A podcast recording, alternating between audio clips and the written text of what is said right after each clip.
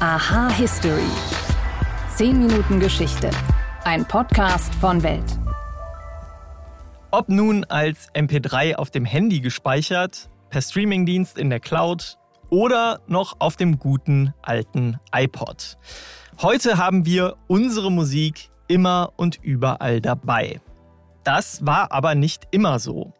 Viele von euch haben bestimmt noch alte CDs oder Kassetten irgendwo im Regal liegen. Und seit einigen Jahren sind ja auch Schallplatten wieder voll im Trend. Und wenn wir in der Geschichte noch einen Schritt zurückgehen, dann trifft man auf die Shellac-Platte für Grammophone. Sie gilt heute häufig als der erste Tonträger überhaupt. Aber war sie das tatsächlich? Wie Musik erstmals reproduzierbar wurde, darum dreht sich diese Folge. Außerdem geht es um die Mondlandung, denn damals waren die Amerikaner nicht allein auf dem Mond. Hallo bei Aha History. Ich bin Wim Ort und ich freue mich, dass ihr dabei seid.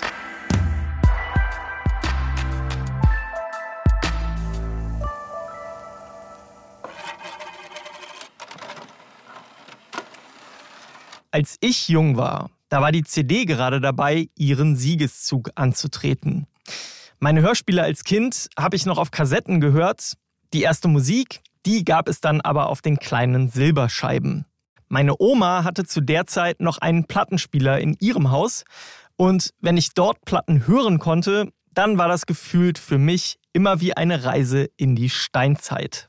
Aber bevor die Musik auf Plattenscheiben um die Welt ging, da gab es vor rund 150 Jahren schon eine Walze, auf der Töne gespeichert werden konnten.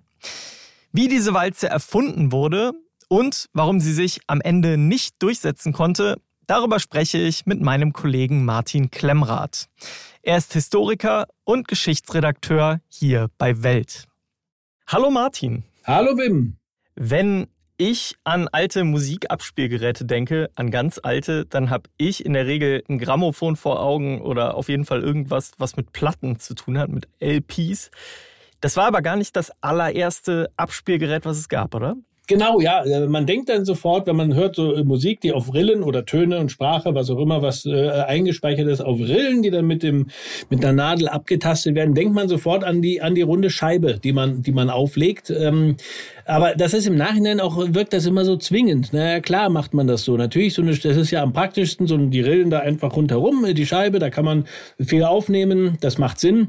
Im Nachhinein wirkt es immer so zwingend, aber äh, man muss auch erstmal drauf kommen. Und oft gibt es bei solchen Sachen Vorläufer, die dann im Grunde dasselbe Prinzip haben, aber ganz anders aufgebaut sind und eher unpraktischer aufgebaut sind, sodass sie dann später darauf kamen, das, das umzuändern. Und in diesem Fall war die erste Version dieses Prinzips, dass man das nicht auf einer äh, Platten, äh, Schallplatte aufgenommen hat, sondern auf Röhren. Das waren Röhren, kleine Röhren, ja, wie, wie lang waren die so, so 10, 15 Zentimeter, ein äh, bisschen wie so hier von der Klorolle, die kleinen, die kleinen Pappröhrchen, ne? das, dass man sich das so jetzt hier auf die Schnelle vorstellen kann. Wirklich un ungefähr dieses Format, die kleinen Pappröhren, die da übrig bleiben. Äh, ungefähr in der Größe und äh, das war im Jahr 1877. Und zwar der amerikanische Erfinder Thomas Edison. Den kennt man ja sehr gut vom Namen her, ne? Stichwort Glühbirne. Also wirklich sehr bekannter, wichtiger Erfinder. Und der ist darauf gekommen, dass man das äh, so machen könnte mit den Rillen, äh, die man reinritzt. Und so entstand der Vorläufer von Grammophonen und Plattenspieler, der Phonograph, der sogenannte Phonograph, das erste praktisch nutzbare Tonaufnahme- und Wiedergabegerät. Du hast jetzt schon gesagt, wie die Dinger aussahen und wie er drauf gekommen ist. Wie viel Zeit konnten die denn abspielen? Also ich weiß noch, so eine CD, die kann ja so 70 Minuten ungefähr und eine Platte kann ungefähr die Hälfte davon. Wie viel kann so ein Phonographenzylinder abspielen? Genau, das war eben zum Beispiel einer der Nachteile. Das waren nur so zwei, drei Minuten das war halt sehr, sehr äh, äh, viel übersichtlicher. Ne? Also das, das, das war einer der Nachteile, weil so eine kleine Röhre kann man sich ja vorstellen, die ist dann schnell auch durchgelaufen. Das war einer der Nachteile. Das zweite war am Anfang auch da, ne, ähm, die Vinylplatte und so. Man natürlich sind die aus Vinyl, denkt man im Nachhinein. Naja, nee, da gab's eben auch die Vorläufer. Einmal vorher die Shellac-Platte beim Grammophon noch und äh, und davor eben äh, bei den äh, Phonograph, äh, bei den Phonograph-Systemen war noch die Suche nach dem besten besten Material. Zunächst hat er die Rillen in Zinnfolie geritzt. Und äh, das hatte mehrere Nachteile. Erstens, akustisch war das wirklich sehr blechern, sehr mäßig, man hat kaum was raushören können. Und außerdem äh, hat sich das total schnell abgenutzt. Also nach wenigen Abspielvorgängen waren, waren die meist unbrauchbar. Deswegen dann 1887, dann äh, nach weiteren Tests ist Edison darauf gekommen, lieber Paraffinwachs zu nehmen, äh, wo das reingeritzt wurde, was dann ganz hart wurde, hatte viel bessere Klangqualität, nutzte sich weniger ab. Aber auch da, ne, äh, Edison war auch nicht alleine der, äh, als Erfinder äh, zu Werke, sondern hatte äh, mehrere Konkurrenten, die an ähnlichen Systemen gearbeitet haben. Und äh, ein Franzose namens Henri Loiret, der hat, ähm, der ist darauf gekommen, Celluloid zu verwenden. Celluloid-Material, äh, was dann ja auch in der Filmindustrie, ne, die Filmstreifen, auch Celluloid, alles interessant, welches Material wo verwendet wurde und äh, Celluloid deutlich robuster und äh, später hat es Edison dann auch äh, eingesehen und ist auch auf dieses Material umgestiegen. Wie sah das damals aus? Es war ja quasi so der wirklich so der die ganz absolute Anfangszeit von Unterhaltung, auch von Freizeit überhaupt. War das Ding weit verbreitet damals unter den Menschen? Schon noch schon noch spezieller. Die waren ja auch äh, quasi handgefertigt. Also man muss sich das vorstellen, so, so ein Apparat, vielleicht so groß ungefähr wie eine Schreibmaschine, wenn man das noch kennt, ne?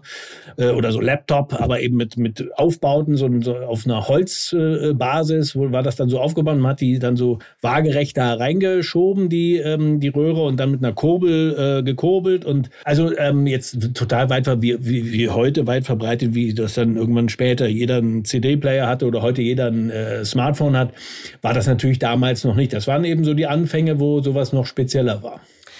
Du hast jetzt gesagt, es war in der zweiten Hälfte des 19. Jahrhunderts, das ist jetzt ungefähr 150 Jahre her.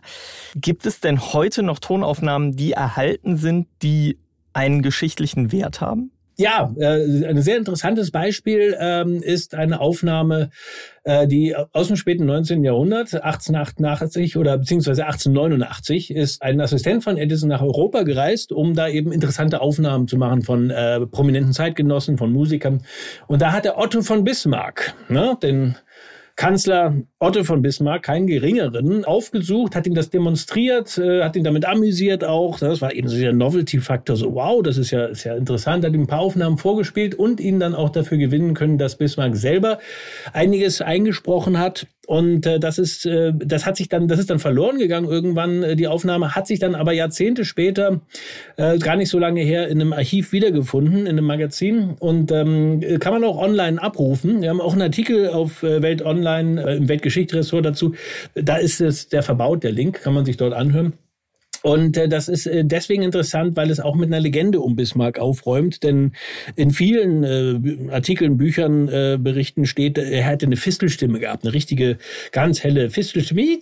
Aber wenn man dann ähm, sich diese Aufnahme mal anhört, ist in der Tat so, dass er eine eher helle Stimme hatte. Aber jetzt Fistelstimme ist nur auch echt übertrieben. Also ähm, das eine helle Stimme, aber jetzt durchaus eine männliche Stimme. Und äh, deswegen äh, hat die Aufnahme einigen Wert. Auch inhaltlich ist sie sehr interessant, weil Stichwort äh, Krieg 1870, 71, Erbfeind Frankreich, ne, damals ein Thema. Und äh, er hat ausgerechnet ein, äh, ein bisschen äh, von der Marseillaise gesungen. Also vielleicht auch ironisch gemeint, wie auch immer gemeint, aber ganz interessant. Ne? definitiv interessant. Und wir haben jetzt viel über diese Walzen, über diese Zylinder gesprochen und vorhin ja auch über die Schallplatte, die sich dann ja im 20. Jahrhundert ausgebreitet hat. Wann und wie wurde aus diesen Walzen dann die Platte, die Shellac-Platte, die dann auf den Gramophonen erstmal lief? War auch dann im späten 19. Jahrhundert, also äh, das war so auch so eine Zeit der Erfinder, ne, wo ganz viel, auch das Automobil und so viele äh, Sachen äh, wurden damals noch erfunden. Ähm, heute ja auch, aber manchmal kommt es einem so vor, dass sie damals noch kreativer waren als heute. Und äh, im Jahr 1887, äh, das war ein deutscher ähm, ausgewanderter Erfinder namens Emil Berliner, der hat dann die Idee gehabt, eine Wachswalze durch so einen flachen Rundentonträger zu ersetzen, in dem Fall noch aus Glas, hat er eine Rußschicht aufgetragen äh, Schicht aus Ruß und da äh, hat die Nadel die Schallwellen reingekratzt und äh, davon wurden dann Zinkkopien angefertigt und eben auf Grammophonen abgespielt. War so die Geburtsstunde des Grammophons und später dann statt Zink Hartgummi und dann der, daraus dann die zerbrechlichen Schellackplatten. Großer Nachteil der Schellackplatten, wenn die runterfielen, dann waren sie zerbrochen. Man hat dann gesucht nach einem biegsameren Material, stabileren Material, kam auf das Vinyl, also und das Vinyl, ja, hält sich bis heute. Es gibt ja immer noch äh, Schallplattenfans, äh, die das analoge Medium schätzen und äh, werden immer noch Schallplatten produziert. Und bis heute sind die auf Vinyl. Aber interessanterweise selbst, äh, der Phonograph ist nicht ganz ausgestorben. Es gibt ganz kleine so Artisan, so ganz äh, von Künstlern winzige Auflagen und so. Aber es gibt so ein paar Spaßvögel, die immer noch diese kleinen Röhren sogar herstellen. Also ja, auf der großen weiten Welt hält sich vieles sehr lange und gibt es irgendwie fast alles immer noch. Martin Klemmrath, vielen Dank für deine Eindrücke. Sehr gerne. Jetzt haben wir viel über gewalzte und platte Musikträger gesprochen. Die Hochzeit der Schallplatten war in den 60er und 70er Jahren und in diese Zeit fiel auch ein kulturpolitisches Weltereignis. 1969 flogen die Amerikaner auf den Mond. Und wer oder was damals neben den Astronauten noch im Orbit rumschwirrte, darum geht es jetzt.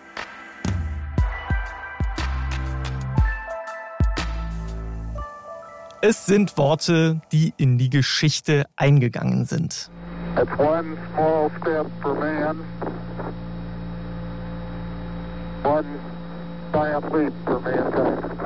Neil Armstrong, der erste Mensch auf dem Mond.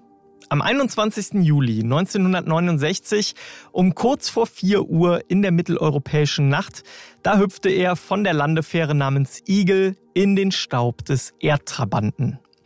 Die Amerikaner entschieden das Rennen um die erste Mondlandung damals für sich und die rivalisierende Sowjetunion, die stellte ihr Mondprogramm kurz darauf vollständig ein.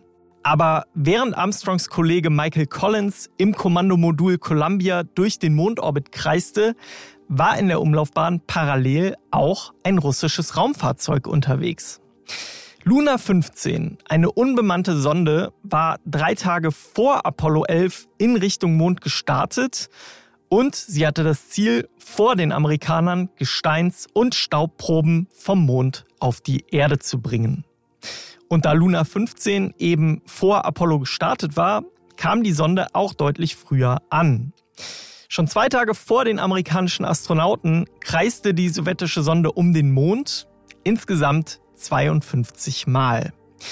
Die russischen Ingenieure wurden damals von der zerklüfteten Oberfläche überrascht und mussten einige zeitraubende Analysen durchführen, um erstmal einen sicheren Landepunkt für die Sonde zu lokalisieren. Während Neil Armstrong und Buzz Aldrin schon eine Weile auf der Mondoberfläche herumhüpften und ihre Experimente durchführten, wurde dann auch Luna auf ihren Kurs zur Landung gesetzt. Nach wenigen Minuten riss allerdings der Kontakt ab. Und auch der Hauptantrieb des Moduls schaltete sich früher ab als geplant. Der Kontakt konnte nie wiederhergestellt werden und die späteren Untersuchungen zeigten, weil Luna 15 nicht gerade gen Boden gesunken war, sondern in einem schrägen Winkel, krachte die Sonde mit knapp 500 km/h in einen Berg im Mare Crisum, rund 550 Kilometer nordöstlich von Armstrong und Co. Obwohl die gleichzeitigen Missionen Apollo 11 und Luna 15 der Höhepunkt im Wettrennen zum Mond waren, sorgten sie gleichzeitig für eine Annäherung der beiden Mächte. Denn die Russen übermittelten der NASA damals den Flugplan ihrer Sonde, um zu zeigen, dass sie bei der amerikanischen Landung nicht dazwischenfunken würden. Es war damals einer der ersten russisch-amerikanischen Dialoge zum Thema Raumfahrt überhaupt. Und nur sechs Jahre später, da führten Russland und die USA mitten im Kalten Krieg ihr erstes gemeinsames Testprojekt im All durch. Kooperation im Kalten Krieg. Das würde man sich in heutigen Zeiten doch auch wünschen. Wobei die USA und Russland ja zumindest bei der ISS weiter zusammenarbeiten wollen, haben sie kurz nach Weihnachten nochmal bekräftigt. So oder so, ich hoffe, euch hat diese Folge gefallen und ihr seid gut ins neue Jahr gestartet. Wenn ihr Anmerkungen habt, Fragen oder auch Kritik, dann schreibt mir wie immer gern an history@welt.de. Nächste Woche Dienstag gibt es dann wieder eine neue Bonusfolge von Aha History und wie immer am Montag und Donnerstag die regulären Folgen. Danke euch fürs Zuhören und bis zum nächsten Mal.